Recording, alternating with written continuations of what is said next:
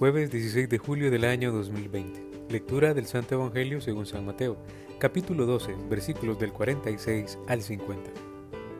En aquel tiempo Jesús estaba hablando a la muchedumbre cuando su madre y sus parientes se acercaron y trataban de hablar con él. Alguien le dijo entonces a Jesús, Oye, ahí fuera están tu madre y tus hermanos y quieren hablar contigo. Pero él respondió, al que se lo decía, ¿quién es mi madre y quiénes son mis hermanos? Y señalando con la mano a sus discípulos dijo, Estos son mi madre y mis hermanos, pues todo el que cumple la voluntad de mi Padre que está en los cielos, ese es mi hermano, mi hermana y mi madre. Palabra del Señor, gloria y honor a ti, Señor Jesús. Jesús, ¿qué hay de nuevo? Este día celebramos a Nuestra Señora del Carmen, a la Virgen Santísima. Un día como hoy, en el año de 1251, se apareció Nuestra Señora a San Simón Stock, que en ese momento era el superior de la Orden Carmelita. Pero haciendo un poquito de memoria o viajando a través de la historia, eh, a inicios del siglo XIII, algunas personas se establecieron en la cordillera del Monte Carmelo y ellos intentaron vivir como ermitaños.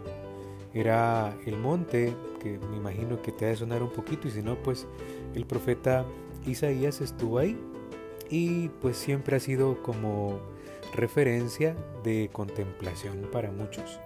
Pero yendo al texto, descubrimos también que el Señor va a insistir en el tema de la voluntad de Dios, eh, para todo aquel que quiera sentirse parte del plan divino de salvación, tiene que someterse a la voluntad de Dios. Pero haciendo también un poquito de referencia a la fiesta que hoy celebramos, eh, María Santísima está presente en este plan salvífico del Señor. Y sobre todo en la parte final, digámoslo así. Pensemos en dos realidades de fe eh, profundas como la muerte y también como el purgatorio. Todos nosotros vamos a morir, habrá un momento en que tendremos nuestro juicio, ¿verdad? Pero también hay una realidad eh, un poco desconocida para nosotros porque no, hemos tenido experiencia de ella, pero es el purgatorio.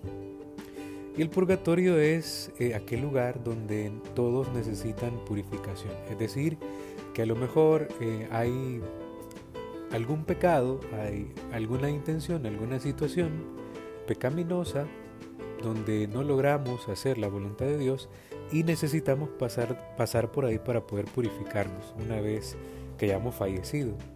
Pero la Virgen Santísima, en esta fiesta que ahora celebramos, se presentó a San Simón Stock y en esa visión le presentó la gracia del escapulario. Y el escapulario, que es ese trozo de tela eh, de color café normalmente que llevamos en el pecho, que tiene una imagen de la Virgen y una serigrafía muy bonita, eh, significa que vamos a participar de un privilegio, del privilegio sabatino. Eso significa, por lo tanto, que una vez que hayamos fallecido, si llevamos puesto el escapulario, vamos a gozar del privilegio de salir del purgatorio y gozar de la presencia de Dios. Eh, pero la Virgen también es muy astuta, porque dijo que para poder gozar del privilegio teníamos que morir en gracia y con el escapulario puesto. Es decir, que también nuestra Madre Santísima lo que anhela es eh, nuestra conversión personal, anhela que haya una transformación en nuestro interior y que luchemos por vivir en gracia. Pero volvamos al tema de la voluntad de Dios. Pensemos que no hay privilegios, incluso para la familia de Jesús. Es un mandato de amor. Por lo tanto, eh, nosotros no acudimos o no debemos acudir a, una especie de superpoderes de María, sino que acudimos a la bienaventurada intercesión de María. Entonces pensemos que eh, el Señor quiere para nosotros una consagración especial, eh, quiere hacernos descubrir que nosotros le pertenecemos a Dios y María nos lo recuerda constantemente. Desde el punto de vista moral, pensemos que la iglesia es tan rica que hasta un sacramental, un signo común y corriente, eh, también representa una realidad sobrenatural como la vida eterna, cuando llevamos puesto el escapulario. Eh, y el primer pensamiento para nosotros, ya tratando de descarbar más en esta celebración, Eh, y en esta consagración pensemos que tiene que haber un amor profundo por la Virgen, porque la Virgen nos lleva a Jesús. Y en ese amor profundo hacia la Virgen, caemos en la cuenta que podemos ofrecerle cosas pequeñas, como al despertar, que lo primero que hagamos sea empezar el suelo, decir, te serviré Señor, y hacer una pequeña oración a María. Saludarle a las doce en el rezo del ángelus, rezar el Santo Rosario, eh, vivir una vida alegre, guardar la mirada, pedir ayuda antes y después de dormir. Son cosas muy bonitas que pueden ayudarnos a, emprender nuevamente el camino.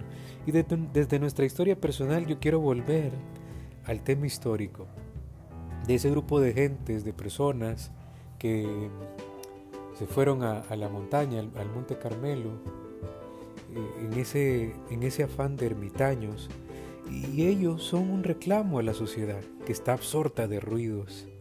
Hay que imitar también esta necesidad del silencio. Pensemos que hay que callar nuestras voces y escuchar a Dios que nos quiere hablar fuerte, pero en el silencio. Ave María Purísima, sin pecado concebida.